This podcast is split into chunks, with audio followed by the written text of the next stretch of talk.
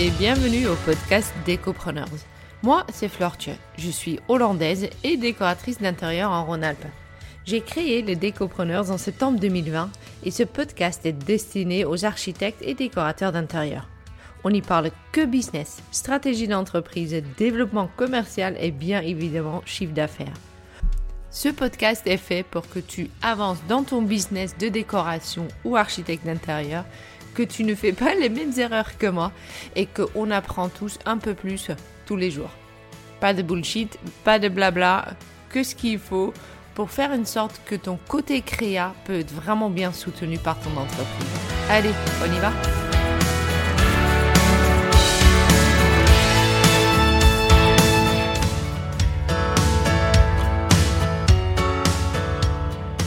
aujourd'hui, je suis avec Marion Galine. Elle est architecte d'intérieur à Lyon. Ça fait euh, cette année, ça va faire 5 ans. Euh, on va parler de plein de choses. Marion, euh, je la kiffe puisque elle a, on se connaît un petit peu parce que sur Lyon, elle a lancé un groupe d'architectes et décorateurs d'intérieur avec lesquels on échange pas mal sur WhatsApp et puis on se voit pour un apéro de temps à autre. On est maintenant un peu plus que 50. Euh, c'est génial. Je suis pas sûre que le, groupe est encore ouvert. On va parler un peu de ça aussi. On va parler du fait qu'elle a appris à dire non. Elle a appris à compter ses heures et je pense que ça c'est extrêmement utile pour tout le monde. Elle a aussi euh, appris, mais heureusement ça déjà depuis le départ, de prendre des vacances. Je suis un peu jalouse parce que ça, je ne sais pas encore faire. Salut Marion Bonjour Florch et merci de me recevoir sur ton podcast. C'est un Avec plaisir. plaisir, plaisir, plaisir. On se voit beaucoup maintenant en fait. Mhm, c'est ça. Puisqu'on s'est vu déjà jeudi dernier. Est-ce que pour commencer, tu peux me m'amener 5 ans en arrière et m'expliquer le départ de ton entreprise? Oui. Alors, euh, il y a 5 ans, c'est un petit peu, c'est pas une entreprise planifiée, on va dire. Il y a 5 ans, j'étais... Euh, on va même revenir il y a 7 ans, je pense. J'étais en licence en architecture. J'ai fait euh, initialement une mise à niveau, un BTS en design d'espace dans le domaine de l'architecture d'intérieur.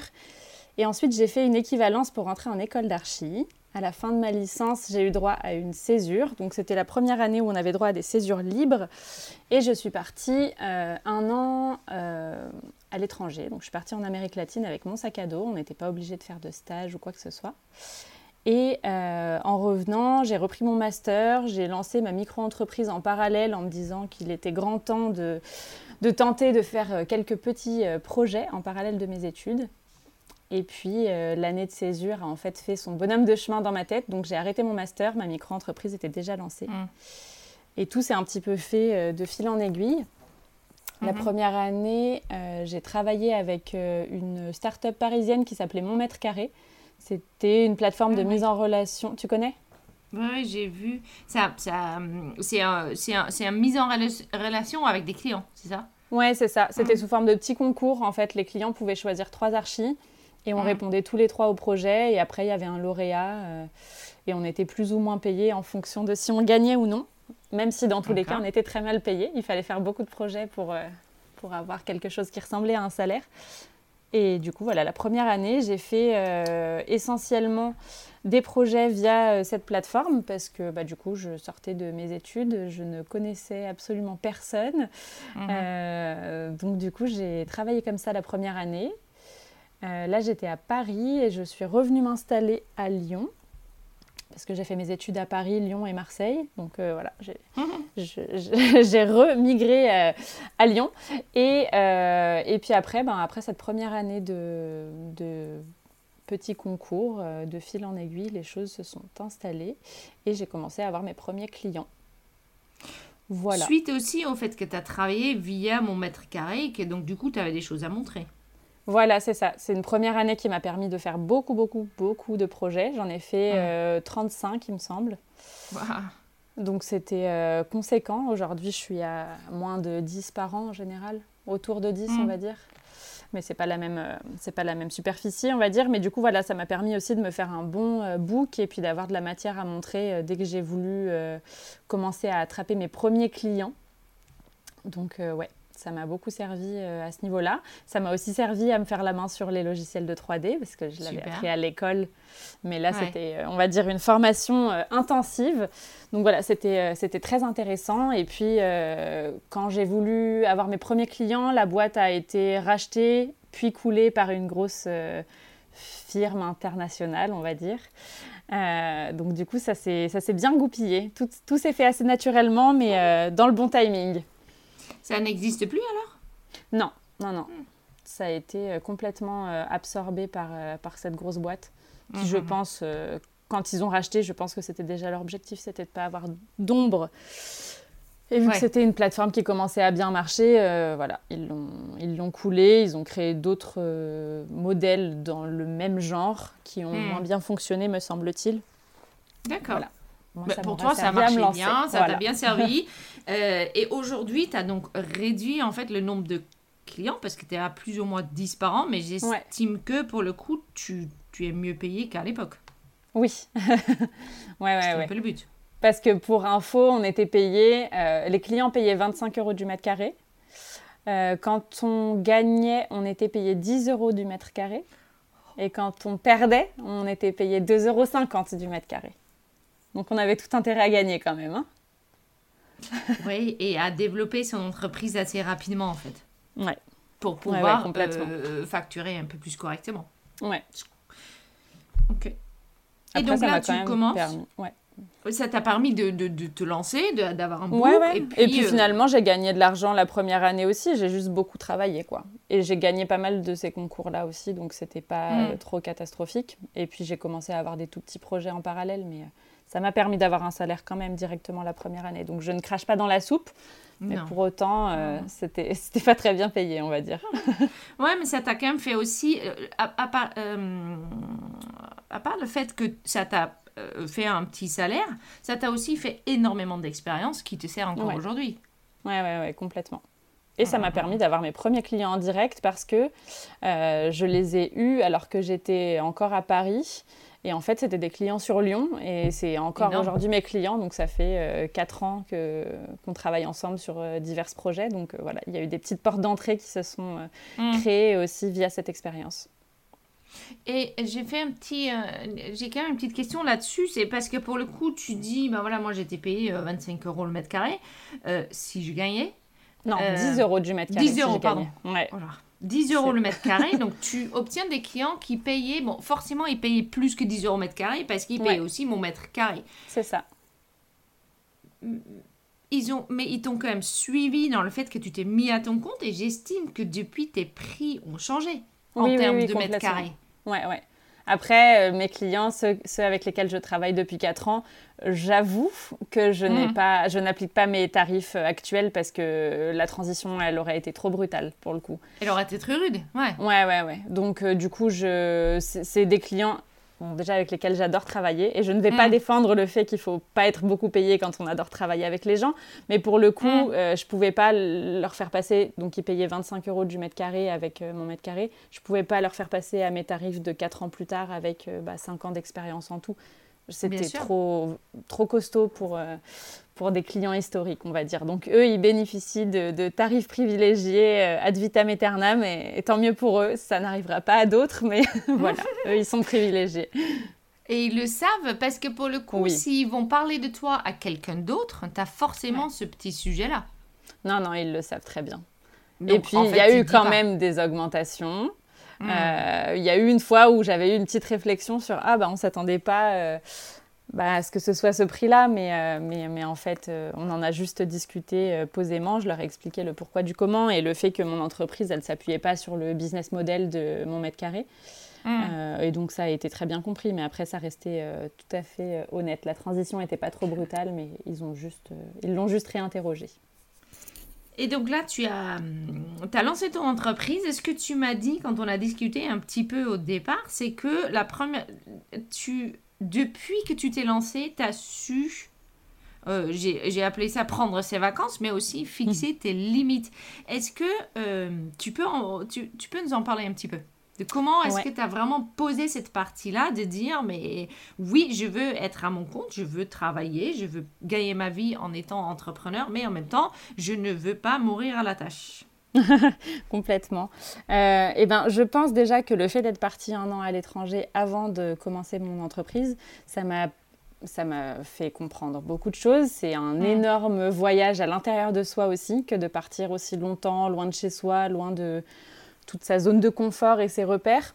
Et ça m'a permis aussi de me rendre compte que c'était hyper inspirant de sortir de son cadre euh, du quotidien, mm. on va dire.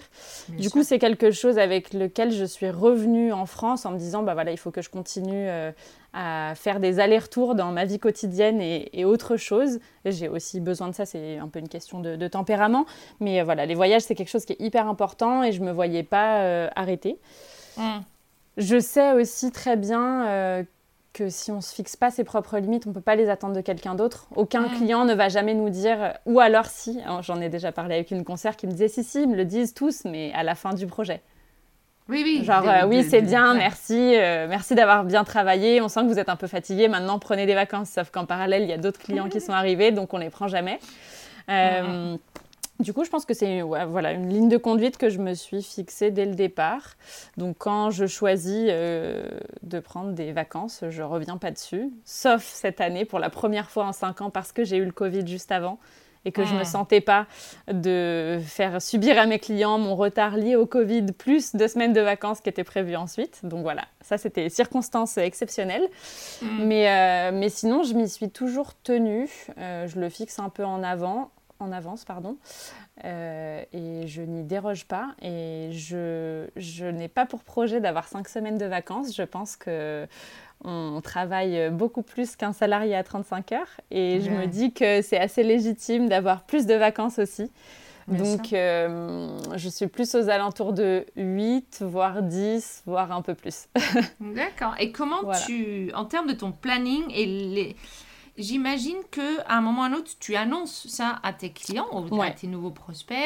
Euh, comment tu rentres ça dans ton planning? Est-ce que tu restes disponible euh, pendant tes vacances pour les chantiers en cours? Comment ça se gère? Et comment effectivement là-dessus tu poses tes limites en disant je pars en vacances Qu'est-ce qui se passe? Donc, est-ce que effectivement tu regardes quand tes mails Tu vois comment Voilà. Ouais. Alors, euh, j'essaie de couper.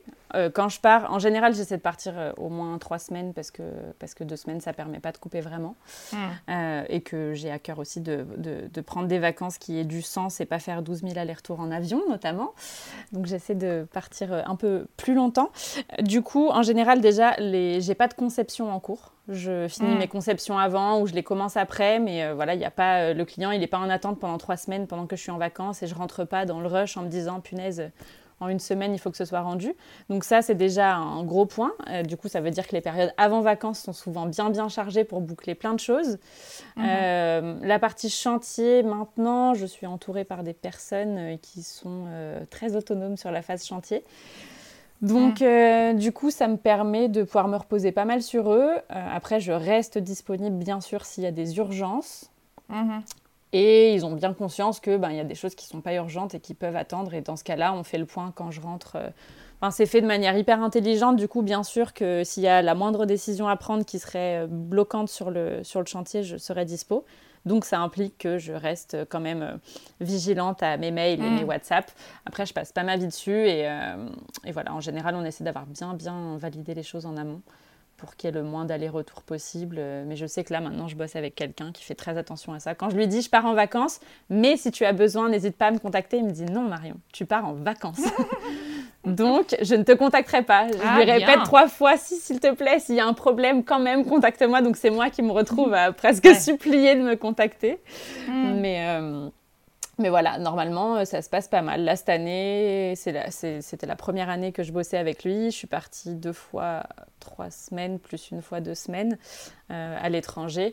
Et j'ai, enfin, il y en a. Pendant une de mes phases de vacances, on était sur un démarrage de chantier. Donc on avait mm. déjà fait le point avant, il avait tous les dossiers techniques, on avait fait, enfin toutes les références étaient, euh, étaient validées, etc. Mais du coup, il a lancé euh, le chantier sans moi. Et euh, la deuxième période de vacances était censée être après la réception de chantier. Et mm. il y a eu un glissement de, bah, de deux, trois semaines. Et du coup, c'est tombé en plein pendant mes, mes, congés. Donc j'y suis passée avant de partir. On a fait une sorte de pré-réception pour valider mm. tous les points qui restaient à, à revoir. Et il il a fait la réception en mon absence. Et tout s'est bien passé. C'est quand même des phases qui sont assez charnières. bah oui. Ouais, bien Donc c'était un, un gros crash test. Du coup, ça s'est très bien passé. Donc il est possible de partir en vacances et d'avoir encore des projets qui courent euh, quand on est bien entouré euh, sur la phase euh, travaux. Ouais. Ce qui prend parfois un peu de temps de pouvoir bien s'entourer. Oui, tout à fait. Parce que là, tu, tu me dis, ça fait un an que je travaille avec lui, ça veut dire que quatre ans sans lui, on va dire, quelque Mhm. part. Est-ce que c'est un vrai questionnement le moment qu'on commence à travailler avec des artisans et avec des gens qui vont gérer nos chantiers? Je trouve que parfois, on a quand même une longue période d'apprentissage. Ouais, alors moi j'ai eu une grosse, grosse, grosse période d'apprentissage de deux ans et demi, trois ans, on va dire, deux ans et demi. Euh, j'ai travaillé avec une seule entreprise, euh, ce qui est une très grosse erreur à ne Mhm. jamais reproduire. Toujours Mhm. travailler au moins avec deux entreprises différentes. Ouais. On me l'a dit, on me l'a redit, j'ai pas mis l'énergie suffisante pour en chercher une deuxième et c'était une grosse erreur. Donc euh, Ouais. je recommande à toutes les personnes qui ne travaillent qu'avec une entreprise d'en avoir au moins deux. Je pense Ouais. vraiment que ça peut euh, euh, nous éviter Mm. des grosses gamelles. Et du coup, voilà, pendant, pendant deux ans et demi, j'ai travaillé avec une entreprise avec qui, ben, déjà, je commençais, donc j'avais pas le recul suffisant pour euh, analyser des petits signaux d'alarme, on va dire. Mm. Et, euh, et puis, ben, quand on est lancé sur un chantier, en général, il y en a pour Bah, un petit moment. lancé. Quoi. Euh, Ouais. voilà. Moi, je, je dis qu'en général, les projets, ils me prennent huit mois entre le, le premier appel des clients jusqu'à la vraie réception finale du Bien dernier sûr. tout petit détail. Donc, en fait, dès que tu enclenches un projet, tu es encore qu'au tout début, mais tu vas avoir encore huit mois de collaboration avec, euh, avec ces artisans. Et donc, voilà, ça, ça a plus que capoté sur la fin. Et on ne, on ne s'attardera pas donc sur le sujet, mais ça a été Non, très non. compliqué. J'avais Ouais. personne à qui euh, refiler euh, les chantiers qui étaient en train de, de capoter. Donc euh, je me suis retrouvée à sortir les rames et à m'en sortir un petit peu toute seule comme je pouvais. Euh, Et ensuite, bon voilà, il s'en est suivi une période un petit peu compliquée. Euh, J'ai pris des projets en conception sans suivi de chantier, le temps de me remettre euh, sur pied Bien sûr. parce que voilà, ça a été lourd. Et, euh, et ensuite, j'ai relancé la phase recherche de nouveaux artisans. Mm. Et avec, je, je pense, beaucoup, beaucoup, beaucoup plus de vigilance. Ce qui m'a Ouais, permis, je crois, d'appréhension. Mm. Ouais, d'appréhension aussi, mais dès qu'il y avait le tout petit, un tout petit, un tout petit signal qui me faisait douter, je partais pas avec eux, quoi. Donc il fallait avoir euh, 10 sur 10 au casting pour que ça Ouais. puisse continuer. Et au final, euh, ça marche bien comme ça. Ça m'a permis euh, de bosser avec des gens avec qui je, je sens pas qu'il y, a un- il y a un truc qui peut dérailler. Je sais que Mm. ça peut arriver avec tout le monde à n'importe quel moment, mais en tout cas aujourd'hui, je me sens vraiment en confiance avec les gens avec qui je travaille et ça change euh, tout. Ça change Euh, tout, ouais. ouais, Et donc, ouais. du coup, toi, tu travailles uniquement avec des entreprises générales ou tu as aussi des artisans euh, J'ai un peu tout maintenant. J'ai entreprise générale, maître d'œuvre et euh, artisan lot par lot, mais euh, je le fais pas trop parce que du coup ça nécessite aussi de la coordination et c'est quelque Bien chose sûr. qui prend du temps. C'est pas mon métier, j'ai pas été formée pour ça. ça prend beaucoup d'énergie aussi, donc je le fais pas beaucoup parce qu'en général je travaille sur des rénovations totales. Du coup, c'est des projets qui prennent beaucoup Ouais. de temps. Il y a pas mal de coordination, pas mal de suivi, etc. Donc, euh, je préfère euh, que ce soit quelqu'un qui soit très présent pour Qui que ce fait. soit Mm. bien orchestré. Ouais. Ouais, ouais, non, mais t'as bien raison. Après, les artisans lot par lot, ça peut servir à dépanner des clients, ça peut servir sur des petits Bien projets. sûr. Bien sûr. Je, je l'ai fait il y a pas longtemps et ça s'est très bien passé, mais c'était vraiment un projet de petite ampleur et j'en fais très très peu. Hum, hum, hum, je comprends. Donc là, tu es parti parce que là, tu me dis, tu es sûr, tu as à peu près 10 projets par an, ce qui est quelque Mm, mm. part peu, j'ai en- Ouais. envie de dire, mais ça veut dire que tu as des gros projets. Ouais. Quand est-ce qu'il y a eu le changement entre... euh, parce que tu as commencé avec 35 projets, première Ouais. année. J'imagine qu'ensuite, tu n'as pas tout de suite eu que des très très gros projets. Est-ce qu'il y a eu un changement sur lequel tu peux mettre le doigt sur ça, c'est, ça, ça Genre, ça a commencé à changer à ce moment-là parce que j'ai commencé à euh, communiquer différemment, parce que j'ai, commencé à avoir des projets que je voulais. Est-ce que tu as une idée dans ton entreprise et quand est-ce qu'il y a eu ce changement de, euh, de je n'ai que 10 9, 10, 11 euh, projets par an, j'en vis bien, euh, et je fais un peu ce que, ce que j'ai envie de faire? Je ne sais pas si j'arriverai à mettre le doigt dessus. Je pense que j'ai rapidement eu des gros projets quand même.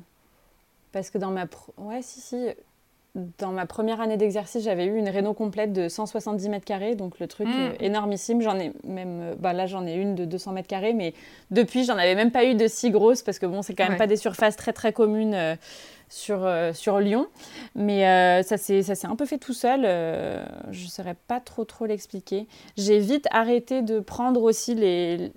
C'était un choix du coup parce que je commençais à avoir ces projets-là qui prenaient quand même pas mal de temps. Donc j'ai vite arrêté de prendre la petite salle de bain toute seule, la cuisine toute seule. Et je crois que le fait de les refuser, ça fait que mm. je me suis plus consacrée à des rénaux complètes, que j'ai plus mis ça en avant et que j'ai plus été contactée pour ce type de, de projet.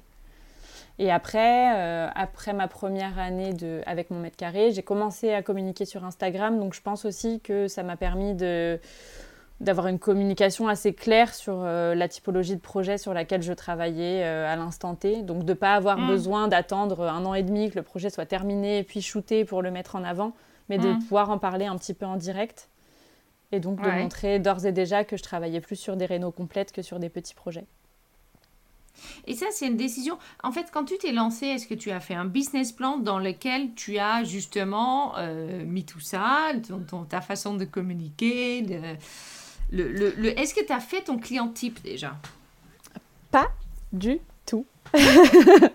pas du tout. Déjà parce que j'ai commencé mon entreprise euh, sans, enfin, absolument pas avec le projet d'en vivre et que ce soit mon activité principale. Comme je te disais, c'était vraiment, euh, en gros, je faisais du babysitting depuis mes 5 année d'études.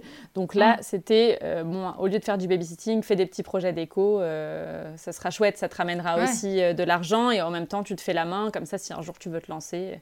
Je sais même pas si c'était ça que j'avais en tête. En tout cas, c'était pour remplacer le babysitting à la base. Donc, on n'était pas du tout sur un business plan. ouais. et, et, après, non, enfin, je pense que ça a été très, très intuitif comme communication. Mm. J'ai communiquer avec euh, le cœur et ce qui sortait de mes tripes. Et du coup, ça s'est bien déroulé comme ça. Mais il n'y avait pas, pas de client type, pas de business plan. Euh. Juste après, j'ai quand même commencé dès le départ à communiquer sur des projets qui faisaient sens pour moi. Hmm. Et pas sur tous les projets que j'avais traités. Par exemple, les 35 projets que j'avais fait sur mon mètre carré, j'ai pas communiqué sur ces 35 projets. Il y en a peut-être euh, un ou deux. Hmm. ouais, je, regarde en même temps, mais, euh, mais oui, oui, il y en a peut-être un ou deux sur lesquels j'ai communiqué, mais je ne suis pas partie dans tous les sens. Et je pense que déjà, dès le départ, avoir euh, choisi de montrer tel ou tel projet, ça m'a servi plus qu'autre chose. Parce qu'après, il y a des projets que j'ai faits. C'est pas la même chose que les clients que j'ai aujourd'hui. J'ai fait des projets sur lesquels je me je m'étais moins éclatée, euh, où mm. je me reconnaissais moins dans le style qui avait été demandé par les clients. C'était un petit peu ouais, des, exercices d'école, quoi. C'était le prolongement des, des cas d'école. Donc du coup, c'est plus ceux avec lesquels ça a complètement matché que j'ai que j'ai mis en avant. Donc je pense que ça c'est important. Et aujourd'hui, parce que là on est cinq ans plus tard, est-ce que cette mm. communication elle est toujours aussi intuitive ou est-ce qu'aujourd'hui tu as un peu plus mis en place euh, cet appel au client qui te correspond? Je pense que ça s'est affiné au fur et à mesure. Là, je, sens que je suis dans une phase charnière, donc on est plutôt dans l'instant T. Je ne peux pas te faire un feedback encore, mais euh, hmm. je sens que j'ai besoin de faire évoluer mon identité visuelle, de faire évoluer mon site internet. J'ai fait des shootings photos euh, pour la première fois cette fin d'année et ce début d'année, là. Donc vraiment sur décembre-janvier. Et du coup, ça change tout parce que jusque-là, je montrais des 3D photoréalistes alors que ça fait hmm. un petit moment que j'ai des projets terminés. Mais j'avais euh, le petit syndrome dont on parle souvent, qui fait que je n'osais pas vraiment euh, appeler euh, la photographe à laquelle je souhaitais faire appel. C'est-à-dire que quand même, j'ai rentré son numéro sur mon téléphone, j'ai appuyé sur appeler et j'ai raccroché. Je me suis dit non, non, non, non, non, je peux pas. Ils sont trop, nuls mes projets. ce qu'elle shoot, c'est trop beau et c'est pas, c'est pas le moment. C'est pas. Faut que j'attende un autre projet. et c'était Ok, donc ça me fait rire parce que, en fait, euh, moi je me dis toujours, euh, ceux qu'ils ont en face, ils, sont un peu comme nous. Hein. Ouais. Mais finalement, tu as quand même trouvé le, le courage de, de l'appeler. Ouais, ouais, je me suis dit, bon, à un moment donné, il faut y aller, il faut y aller. Elle a été très rassurante aussi, c'est, je pense, une, une, très chouette personne qui sait bien euh, qui sait bien, je sais pas, juste nous dire qu'on est légitime et qu'il faut arrêter de se comparer, qu'il faut y aller, que les projets sont chouettes, euh, chez, pas chez n'importe quelle archi, mais en tout cas chez la grande majorité. Et, euh, et, du coup, ouais, ça, ça m'a permis aussi. Euh, bah, d'avoir une autre ressource, d'avoir un autre support peut-être, sais pas comment le verbaliser, mais autre chose à montrer aux clients. Et du coup, en ce moment, j'ai vraiment très très envie de retravailler euh, sur tout ça parce que je pense que j'ai mis en place une sorte d'écriture systématique. Tu sais, on, met tous en place des automatismes et j'ai envie de les déconstruire pour aller vers une autre démarche. Euh, parce que je pense qu'au bout de cinq ans, tu arrives un peu plus à comprendre euh, qui tu es, ce que c'est ta singularité, ce que tu as amené mm. de différent par rapport aux autres parce qu'on a tous des choses très chouettes, mais je pense que l'intérêt, c'est aussi de développer nos singularités. Donc euh, là, j'ai très envie de travailler dessus, et notamment sur euh, la question du client idéal, sur euh, verbaliser, enfin, synthétiser, mieux, mieux écrire ce que je peux apporter de différent dans le cadre de mes, mes projets. Donc ça, c'est en cours, c'est une période charnière, finalement. Ouais, complètement, complètement. De, pour arriver à à ton entreprise version 2.0. Euh, version plus 5 ans, ouais. c'est ça. Et là, euh, pour le coup, tu, euh, tu sais à peu près où tu vas, mais pour être sûr que tu gagnes bien ta vie et que tu sais ce que tu fais, tu m'as fait la, la, réflexion que tu as commencé à... bah, tu t'organises un peu plus et que tu as commencé à compter tes heures.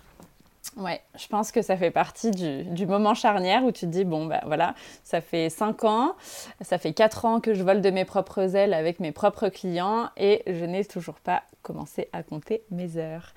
Donc du coup, c'est très compliqué de savoir si ces honoraires sont euh, juste en adéquation avec la quantité de travail qu'on passe euh, sur nos projets. Je faisais le point sur euh, ce que je gagnais chaque année et le temps que je passais à travailler. Euh, et je n'étais pas sûre, sûre que ce soit très, très euh, équilibré. Donc, euh, ça fait aussi à peu près 4 ans que mon compagnon me dit Mais compte tes heures, compte tes heures, fais-toi un tableau sur ton ordinateur par projet. Et, mm. Et en fait, je pense que c'est peut-être juste la manière de faire qui me convenait pas, parce que sur ton ordinateur, tu n'y es pas tout le temps, même si tu passes beaucoup de temps. Non. Ouais. Et du coup, j'ai juste fait un petit fichier sur, euh, enfin, une petite note sur mon téléphone que j'ai pour le coup tout le temps avec moi, où je marque euh, état des lieux, rédaction du cahier des charges avec le client, retranscription de l'état des lieux. Et du coup, j'ai détaillé toutes les étapes du projet Mhm. Et je me laisse la place de marquer combien d'heures j'ai passé sur chaque étape.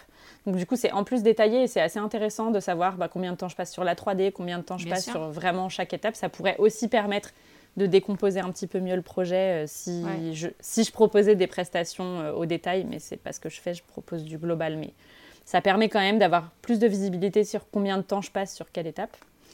Euh, et, c'est un outil qui est juste hyper riche parce que ça permet vraiment euh, d'objectiver ton temps de travail, de mettre euh, des honoraires en face et de te faire un taux horaire à la fin. Et c'est quand même le BABA que j'apprends cinq ans plus tard.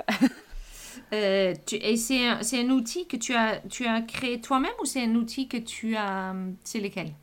Bah, J'ai juste, j'ai juste fait un petit bloc-notes. Donc c'est moi qui l'ai créé, effectivement. Parce que, parce que justement, voilà, le, le format Excel ça me convenait pas. Et il mm. fallait que j'ai un truc euh, tout le temps sous le coude, où j'ai pas besoin d'y passer 10 minutes pour euh, décomposer mon petit truc. Donc je me suis juste fait ma fiche type, je l'ai gardée euh, vide et ensuite je, je, la duplique et je marque le nom du projet et je détaille mm. au fur et à mesure. Et j'essaie de m'y tenir de manière assez précise, même quand je passe un quart d'heure au téléphone, j'essaie de marquer le quart d'heure parce que en mm. fait un quart d'heure c'est rien, sauf que ça, ça, ça se passe X fois tout au long du projet et à la fin c'est quand même significatif.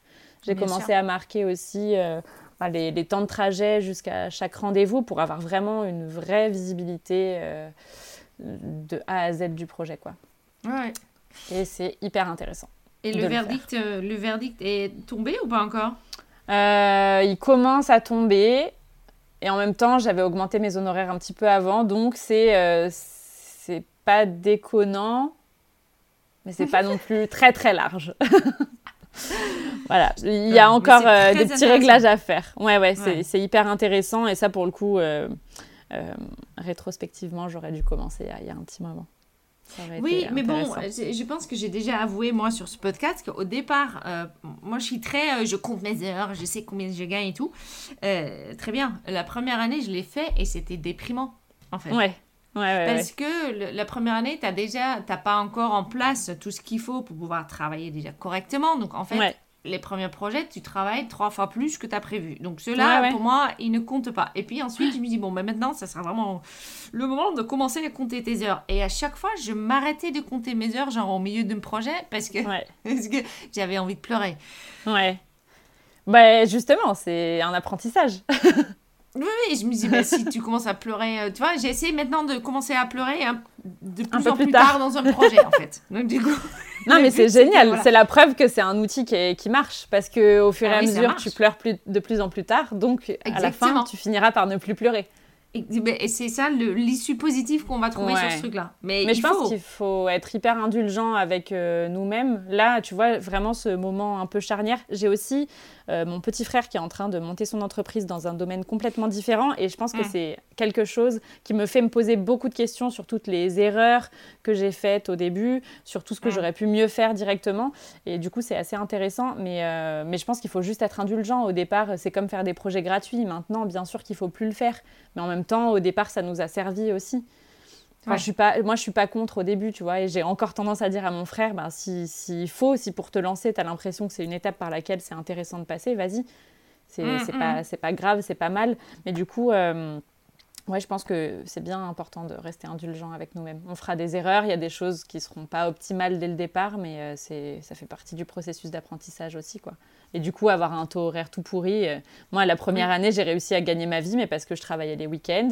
Je prenais quand même des vacances, mais mes semaines, elles, elles duraient 7 jours. Donc forcément, euh, à la fin, j'avais un salaire.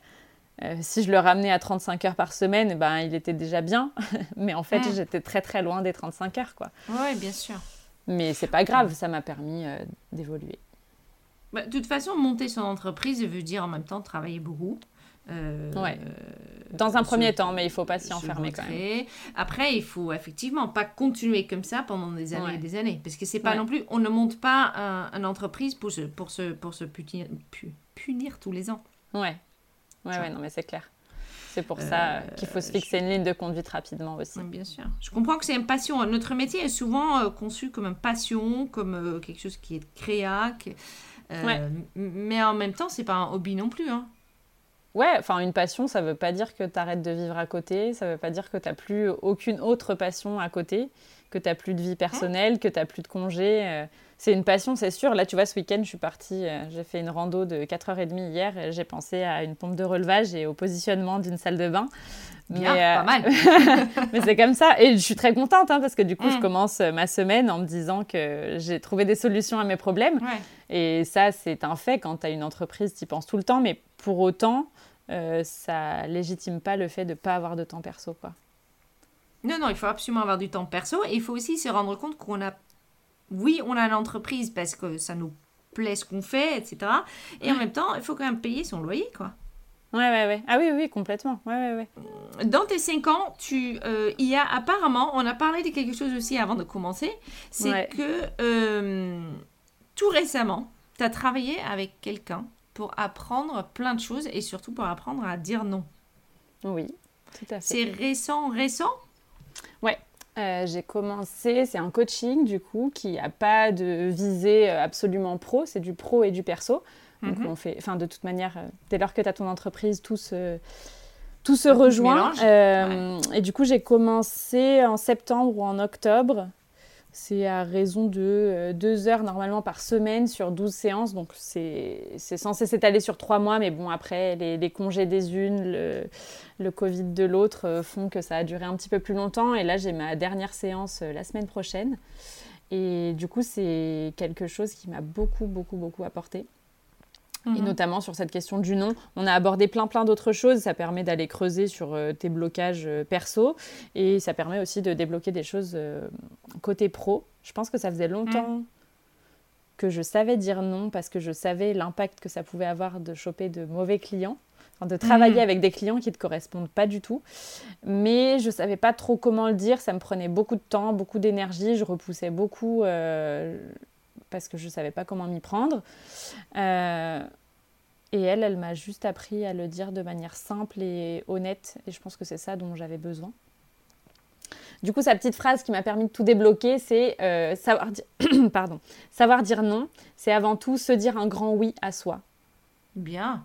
Et moi, ça a été hyper percutant comme phrase. Au-delà de tout le Mm. travail qu'elle a fait autour, j'ai trouvé ça hyper vrai parce que j'étais mal à l'aise. En fait, je me disais dire non au client, mais le pauvre. Enfin, tu vois, s'il t'appelle, c'est qu'il a envie de bosser avec toi. Donc, lui dire non, ça va pas être un moment agréable à passer dans tous les cas. Et puis, il va se retrouver frustré. Et puis, il va pas comprendre le pourquoi du comment et tout. Et en fait, si tu remets un petit peu les choses en perspective, si tu veux lui dire non, je parle pas de quand ça, ça, ça a un lien avec ta charge de travail. Quand tu peux pas le prendre, tu peux pas le prendre, c'est tout, c'est comme ça, ça rentre pas dans ton emploi du temps, c'est assez facile à dire. Et je parle plutôt du cas de figure où tu sens que ça va pas bien se passer. euh, C'est presque plutôt de l'ordre du feeling, quoi. Tu vois que il- ça va pas bien matcher entre, entre toi et lui. Et du coup, c'était assez difficile à amener. Et en fait, j'arrive à le faire de manière assez honnête maintenant. En tout cas, je me cache pas derrière de fausses excuses, quoi.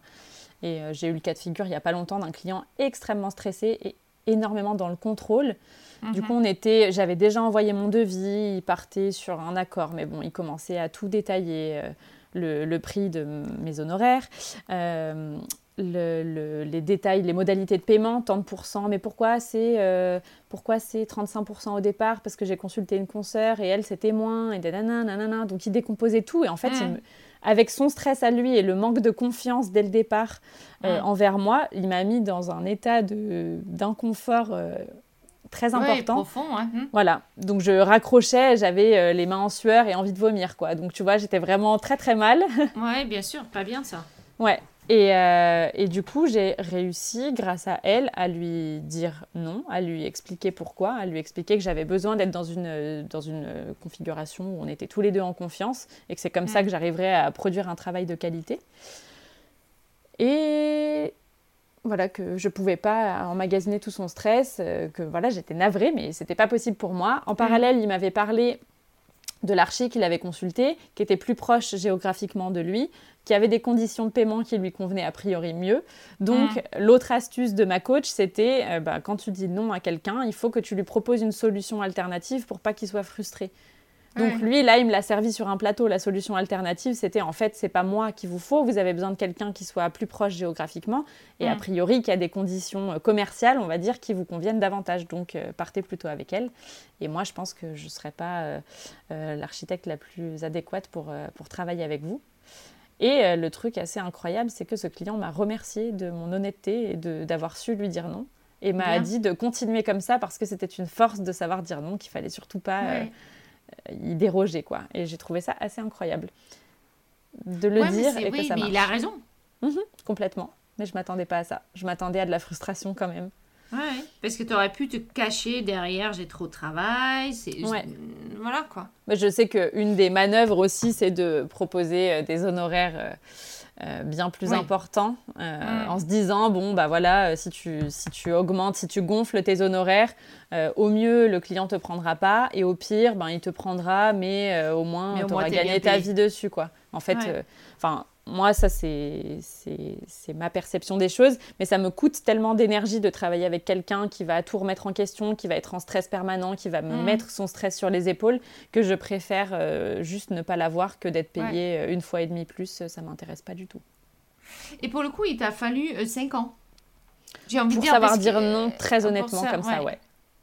Mais tu savais déjà, parce que je sais que quand on débute, on a beaucoup de mal à dire non. Euh, Ouais.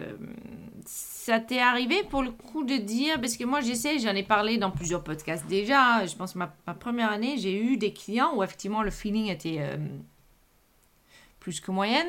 Euh, j'ai quand même dit oui parce que bah, il y a un moment, il faut travailler.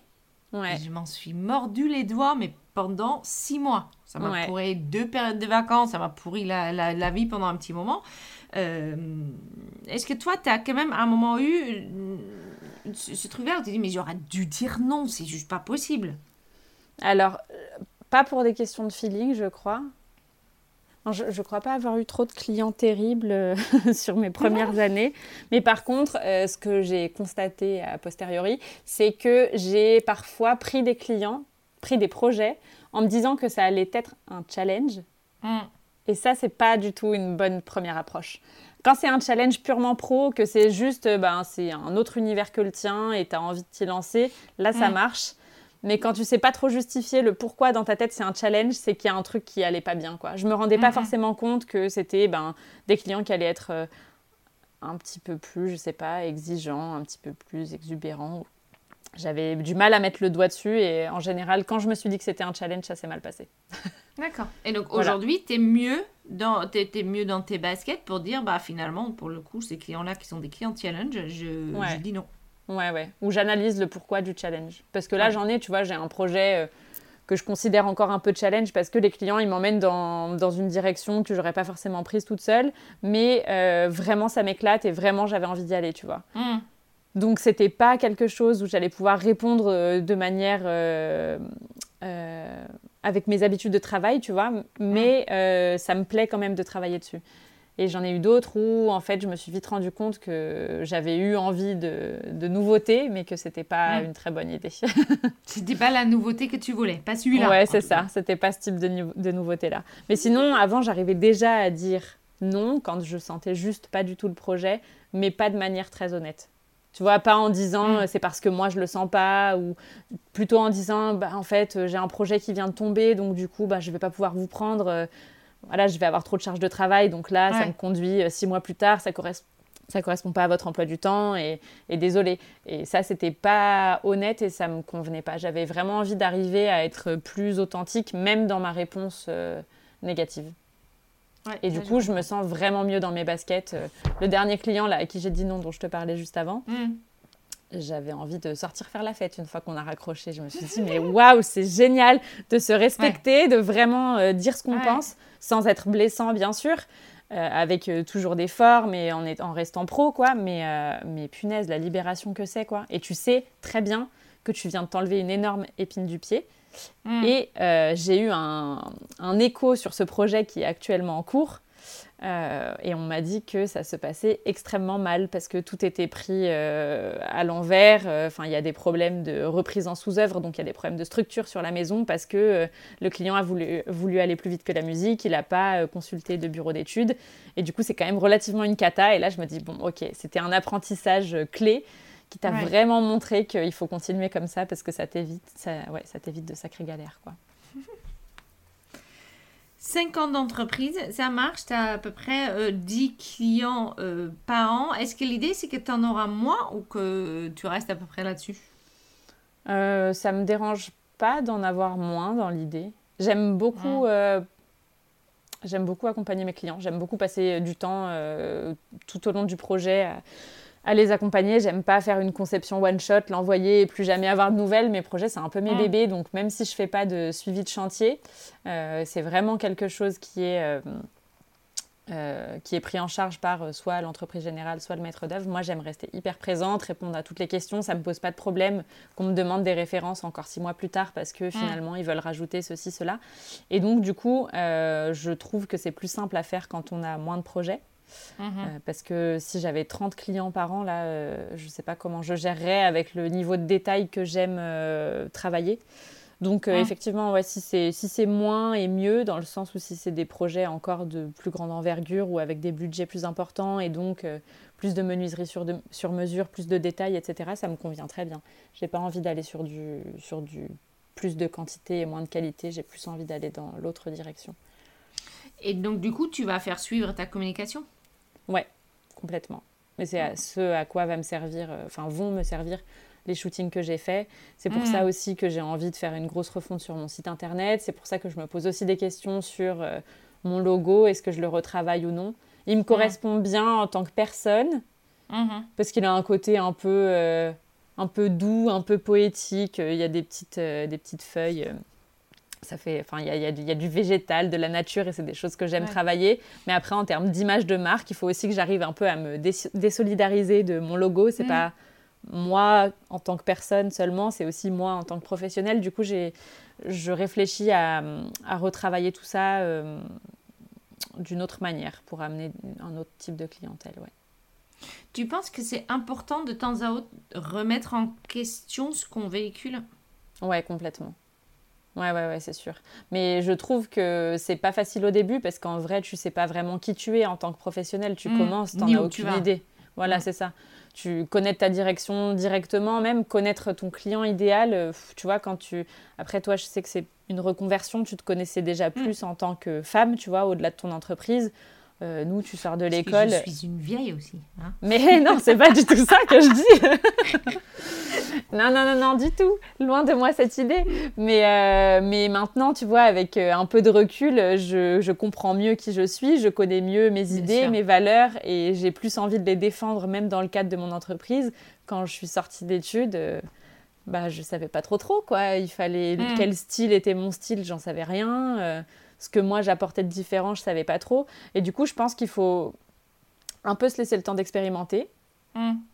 Et rapidement, quand même, dès que tu sens qu'il y a des choses qui se sont mises en place, se réinterroger là, effectivement, sur euh, quel est ton client cible, quelle est ta Mm. singularité. Euh, c'est pas nécessaire d'attendre 5 ans. Je pense que c'est pertinent de le faire un peu avant. Mais voilà, il faut aussi respecter son rythme. On va dire que moi, c'était le, le bon moment. Ouais, ouais, ouais, bah, Mais ouais, c'est important. C'est important. Et aussi, je pense, de pas euh, le figer. Parce que là, si je fais le point euh, au bout de 5 ans, c'est pas pour ça que dans deux ans, j'aurais pas encore envie de retravailler le sujet parce que je commence à prendre une autre direction, quoi. Je pense Bien que c'est quelque chose, il faut rester euh, en alerte euh, par rapport à nos évolutions et savoir faire bifurquer son entreprise quand on sent que c'est le moment, quoi. Bien sûr. Jamais figer les choses. Mais il faut prendre quand même effectivement de temps à autre, euh, tous les trois, tous les six mois, euh, le temps de travailler sur son entreprise Ouais. et de voir où tu vas. Est-ce que tu es encore dans la bonne di- direction? Est-ce que euh, quand tu regardes les derniers six mois, est-ce que tu as eu des clients qui te correspondaient ou est-ce que tu as eu des clients finalement qui ne te correspondent pas? Et je pense Ouais. qu'il est très important de toujours mettre en avant que le client qui vient nous voir euh, correspond aux communications qu'on fait. Ouais, complètement. Ouais, et ouais, je donc, pense du faut coup, si on vigilant. récupère que des clients euh, qui, souhaitent, euh, qui, qui, qui, qui souhaitent travailler avec euh, un grand enseigne suédois ou, ou autre, ça veut Ouais. dire que notre communication n'est pas mis, bien mise en place, par exemple. Ouais, ouais, ça peut être ça. Après, il y a des gens qui se rendent pas forcément compte aussi de ce que tu montres quel, quel est le budget qui est mis en face. Il y a aussi des gens qui ont des grandes ambitions et des tout petits budgets, et du coup, il faut aussi arriver à leur dire que. Enfin, tu vois, c'est comme, euh, je sais pas, euh, une cuisine pour euh, 5000 euros de budget. Moi, aujourd'hui, avec mes honoraires, c'est pas possible, en fait. Mais Non. les clients, ils s'en rendent pas forcément compte. Ils voient un avant, après, c'est joli, mais ils se rendent pas compte de tout, euh, de tout le budget qui a été investi dans le Mhm. projet pour en arriver là. Donc, des fois, il faut juste prendre le temps d'expliquer euh, pourquoi tu peux pas le faire aussi. Moi, je sais que maintenant, je refuse beaucoup de projets, mais j'ai tendance à expliquer euh, le, le pourquoi, quoi. Oui, bien sûr. Parce que, enfin, ouais, des tout petits projets comme ça, c'est très très difficile, je trouve, de juste de se positionner correctement au niveau de tes honoraires et de laisser encore du budget pour le projet. Bien sûr. Bien sûr. Bien-. D'autant plus que les cuisines, je, je trouve que ça fait partie des budgets qui sont quand même euh, euh, conséquents Ouais, pour, une, bah, ça pour et un les salles de bain. espace. Ouais, les salles de bain, c'est presque pire parce que les surfaces sont encore plus petites Ouais. et les budgets sont quasiment équivalents avec les cuisines. Et après, ça Ouais, dépend ouais. de la cuisine, bien sûr, hein, et de la salle de bain, mais bon, Ouais. c'est des pièces hyper techniques où il y a vite beaucoup, beaucoup de frais qui sont engagés et c'est dur à comprendre pour eux. Ouais. Mm. Ben déjà, ton travail, il prend plus de temps et c'est technique. Et puis ensuite, tu as effectivement les matériaux. Et aujourd'hui, on peut dire que les matériaux, c'est de, c'est de pire en pire. Ouais, En complètement. Et puis après, l'autre spécificité des cuisines et des salles de bain, c'est que c'est des petits espaces, certes, mais que quasiment tous les corps de métier doivent intervenir. Ouais. Et ça, Ouais. de fait, tu vas avoir des frais qui vont être euh, hyper importants parce que le plombier qui vient que pour un petit truc ou qui vient pour toute une euh, maison, ce sera pas le même prix, mais le déplacement, etc. Enfin voilà, ça va être Bien plus dur à digérer. Mm, mm. Alors, est-ce que pour finir, tu peux me parler de cette excellente initiative que tu as eue à Lyon, où on est maintenant un peu plus que 50 D'ailleurs, est-ce que tu as fermé pour l'instant les inscriptions? Euh, c'est pas fermé. Après, euh, moi j'ai un peu peur que ça grossisse trop et qu'après ce soit plus difficilement gérable. Déjà 50, Mm. c'est très bien. Euh, mais c'est pas fermé. On fonctionne plus en mode recommandation en ce moment. Enfin, Mm. pas, je sais pas, je sais pas si c'est le bon terme, mais en tout cas, sur les Sorte de 50, on a tous, ouais, voilà, c'est ça. On a tous un peu un copain à qui on en a parlé, qui avait envie de venir. Donc pour le moment, c'est encore ouvert. Après, voilà, je, je pense que si on était 150, ce serait beaucoup plus complexe à gérer. Donc euh, il faudra. L'idée. canaliser. De- de- déjà, l'idée de, de Ouais. pourquoi et comment euh, on est arrivé à, je dis on hein, parce que j'en fais partie. Oui. Clairement, c'est ton projet. Euh, comment tu es arrivé à cette idée-là? Comment tu as commencé à mettre ça en place? Et que voilà euh, disons que Instagram, moi, pour moi, ça a été. Donc, c'est le canal d'entrée, enfin, c'est par là que tout a commencé, on va dire. Et pour moi, Instagram, ça fait déjà, du coup, 4 ans que je suis dessus. Et c'est un c'est un réseau social qui est assez incroyable quand tu es indépendant parce que ça te permet de te connecter à beaucoup de personnes mm. euh, qui font plus ou moins le même job que toi et d'échanger avec eux au quotidien quand tu as des petites galères, etc. Donc c'est assez riche. Je faisais pas partie comme toi de l'UFDI ou de ces choses comme ça, enfin de, ces réseaux où il y a déjà euh, tous, ces, tous ces entrepreneurs qui se retrouvent. Donc j'avais euh, des, petits, des petites connaissances par-ci, des petites connaissances par-là que je prenais déjà le temps de rencontrer dans la vraie vie, que ce mm. soit dans les alentours de Lyon ou ailleurs quand je me déplace, que je vais à Paris, dans le sud, j'en avais déjà rencontré. Euh, j'avais déjà rencontré quelques concerts et je me suis dit que ce serait chouette. Je pense que le Covid aide aussi à avoir ce besoin de relations sociales. Oui, bien sûr. Mais je me suis dit que ce serait chouette d'arriver à tous se rencontrer. Euh, et je pense aussi qu'on est sur un, sur un périmètre géographique sur lequel il y a tellement, tellement, tellement de travail qu'il n'y a vraiment pas de notion de concurrence. Et du coup, j'ai trouvé qu'il serait assez simple et assez sain de tous se rencontrer euh, dans cet esprit-là en se disant on s'entraide tous, on se, mm. on se, fait tous euh, progresser, euh, mais on n'est pas des concurrents en fait. Mm, Donc mm, l'idée, ça a simplement été de faire une story sur Instagram et de dire qui a envie de boire l'apéro entre archis. C'est pas avec moi parce que je n'ai pas l'envie d'être le centre d'intérêt de Enfin, j'ai pas envie qu'on gravite autour de moi dans, ce groupe-là, mais c'était plus euh, être euh, la petite impulsion qui permet à tout le monde de se retrouver. Du coup, c'était juste une story qui a été repartagée, euh, qui a bah, déjà rayonné dans mes, enfin, mes abonnés, quoi, qui en ont parlé autour d'eux. Et du coup, euh, ça a vite pris de l'ampleur. Je crois qu'on était déjà à 30 la première fois. Mm. Euh, et puis, ben, après, voilà, on, est déjà 50. Et c'est pour ça que je dis que je ne sais pas s'il faut laisser ouvert. Parce que si on parle ne serait-ce que d'un rendez-vous à l'autre à une personne en plus, eh ben, on est déjà 100 la prochaine fois, 200 la fois d'après. Et on est quand même pas mal d'archis d'intérieur sur le secteur de Lyon. Après, je sais aussi qu'il y a des gens que ça intéresse pas. Donc mm, euh, mm. il y a le tri qui se fait un petit peu tout seul. Mais voilà, sinon l'idée c'est d'organiser euh, toutes les 6 à 8 semaines, on va dire. Là en ce moment c'était un petit peu compliqué parce qu'on a eu différentes vagues de Covid qui ont euh, ralenti ces, petits apéros. Mais c'est de se retrouver toutes les 6 à 8 semaines dans des showrooms qui nous sont mis à disposition. Donc en général on laisse un temps de parole à la personne qui nous accueille pour qu'elle présente sa marque. là on a été mm-hmm. accueillis chez Argile Peinture, collection d'architectes et chez Marius Oranti et Beauclip.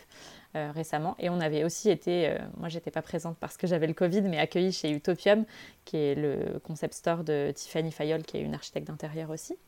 Et voilà, du coup, ça se fait assez, assez bien, assez facilement. Et je pense qu'on passe tous des bons moments. Euh, on prend clairement. le temps de boire l'apéro tous ensemble et c'est hyper chouette et ça va évoluer un petit peu. Enfin, L'idée, c'est que chacun puisse prendre part euh, à l'organisation des événements à venir et qu'il puisse y avoir euh, bah, des, événements peut-être de moins grande ampleur sur des thématiques un peu ciblées, s'il y en a que ça intéresse. Moi, je ne veux pas organiser ça parce que, parce que justement, je ne veux pas que ce soit mon initiative tout le temps. Je veux vraiment mm. que chacun puisse faire ce qu'il a envie de faire. S'il y a une thématique qui l'intéresse en particulier, qu'il puisse mettre en place quelque chose un petit rassemblement, un apéro, un déjeuner, euh, enfin, au, cours duquel ils puissent parler de, tout ça. Et il y aura peut-être un, petit week-end euh, dans les mois à venir pour qu'on ait le temps de, tisser des liens autres que, que lors d'un apéro, d'avoir plus de temps. Voilà. Du partage et euh, du soutien, on va dire. Il y a aussi, il y a aussi le WhatsApp. Oui, qui sert beaucoup qui sert beaucoup, qui est extrêmement active. Là où effectivement tout le monde échange, il peut y avoir des questions de vie, il peut y avoir des questions de budget, il peut y avoir des, des explications de galères. Euh, parfois, je ne regarde pas pendant deux jours et j'ai 150 messages de retard. C'est ouais.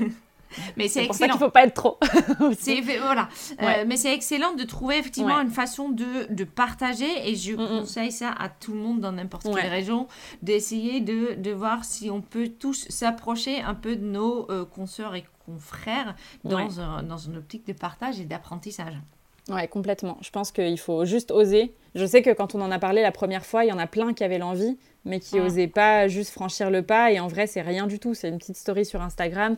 Et il faut se dire aussi que si ça prend ou si ça prend pas, c'est pas grave. On aura juste euh, mm. lancé une impulsion. S'il y a du monde qui revient vers toi, c'est que ça devait se passer comme ça, quoi. Donc, il euh, faut le faire sans pression. Et je pense que ça peut être que bénéfique. Là, c'est une ressource incroyable. Dès qu'il y a quelqu'un qui a un petit euh, un petit élément bloquant, euh, ça permet d'avoir des réponses hyper vite plutôt que de galérer pendant des jours à essayer de trouver la solution tout seul. Mm, c'est, mm. enfin, moi, je trouve que c'est, une ressource euh, fabuleuse pour tout le monde. Et je sais que tu veux pas être le centre du truc, mais c'est quand même toi qui l'as créé. Ouais, mais tu vois, euh, jeudi dernier, on est resté longtemps à discuter de ça avec, euh, avec Célia et Gaël parce, mm. que, bah parce que du coup, oui, c'est moi qui l'ai créé, mais j'ai rien fait de spécial, tu vois, d'extraordinaire et je m'en fiche que ce soit moi qui l'ai créé. L'essentiel, c'est qu'on soit tous ensemble et j'aimerais vraiment que chacun se sente libre de proposer ce qu'il veut. Mm. Et je sais que je le repropose à chaque fois et il n'y a pas forcément. C'est encore tout frais, c'est le quatrième. Donc il faut aussi laisser le temps aux gens de se rencontrer, d'être en confiance et, et, après de laisser naître des projets. Mais j'entends quand on se balade de groupe en groupe qu'il y a plein de petites idées. Et il va juste falloir peut-être leur laisser le temps de fleurir. Et moi, il faut peut-être que je travaille sur euh, bah, ma manière de communiquer pour euh, que qu'il soit vraiment clair que chacun peut faire ce qu'il veut de ce groupe-là. Moi, je, Bien sûr. Je, je m'en fiche d'être à l'initiative du truc. Maintenant, il faut qu'il qu puisse grandir. Euh, enfin, de, de, la plus belle des manières, euh, ouais, voilà, et de lui-même, et que chacun puisse mettre sa petite pierre à l'édifice, quoi. Et voilà. Merci beaucoup, Marion. Est-ce que tu as partagé tout ce que tu avais envie de partager? Euh, Je crois bien que oui. grand merci, Marion. C'était super. Merci pour ton partage. Merci, pour tout ce que tu fais. Euh, et puis, je te dis à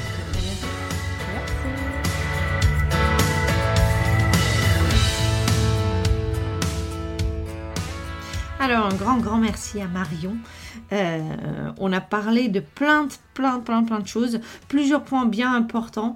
Euh, elle a commencé par euh, dire que dès le départ de son entreprise, elle a décidé de s'octroyer des vacances. Qu'il est important de poser son chevaux, son son son cerveau, euh, surtout quand on est entrepreneur et créative, il est important de en de prendre la distance pour pouvoir continuer à être dans cette configuration-là.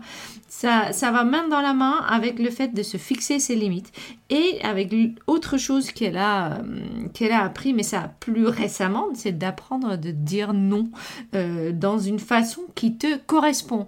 Donc tu peux tout à fait dire non à des clients en augmentant de ton, en, mettant des devis très chers. Tu peux aussi dire que euh, tu as, as trop de travail ou effectivement tu tu es vraiment en phase et en phase de toi-même. Et puis tu arrives à expliquer au client que en fait c'est pas ton client, c'est pas c'est pas avec lui euh, et, lui avec toi que ça va euh, passer au mieux. Et euh, voilà, ça c'est vraiment un travail sur soi-même. Parfois on peut, parfois on peut pas. On a parlé aussi de sa communication. Euh, chez elle, ça, chez elle, s'est développé d'une façon assez fluide pour qu'elle trouve aujourd'hui le client qui correspond à ses besoins et euh, à sa façon de travailler.